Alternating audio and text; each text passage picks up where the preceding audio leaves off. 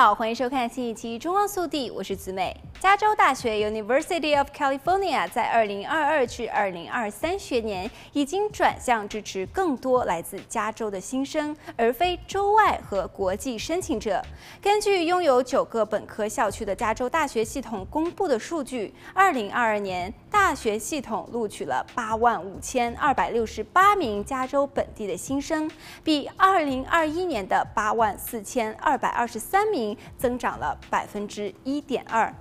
加州大学的校长说：“很荣幸能够为加州新生人数最多的一届学生提供入学机会。这个创纪录的数字反映了自去年增长以来的持续性趋势。二零二二年，州外录取两万两千七百九十八人，比二零二一年的两万八千一百五十七人下降了百分之十九。国际申请人数也是有所下降。”二零二二年为一万七千五百三十一人，而二零二一年为一万九千九百七十三人。州政府的关键资金让九个校区的州内招生得到了更多的补贴。州政府的资助可以极大地影响州内和州外申请者的录取率，因为州外学生支付的学费更高，从而使大学获得更高的利润。在呼吁加州大学为更多加州人服务的抗议活动之后，州长和州议会拨款八千二百五十万美元，在二零二二至二零二三学年的招生当中，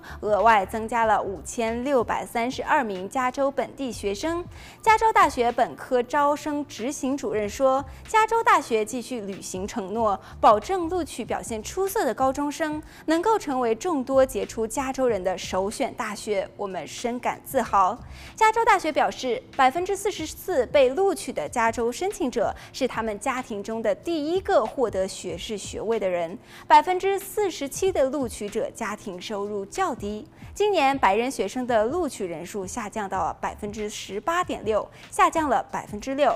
尽管加州大学系统优先录取本州学生值得庆祝，但是今年新生入学人数仅为十二万五千五百九十七人，下降了百分之五点一。而本州学生的录取率则从二零二一年的百分之六十五点七下降到二零二二年的百分之六十四点四，因为申请者的数量大大超过了录取学生的数量。好，本期节目到这就结束了，我们下期再见。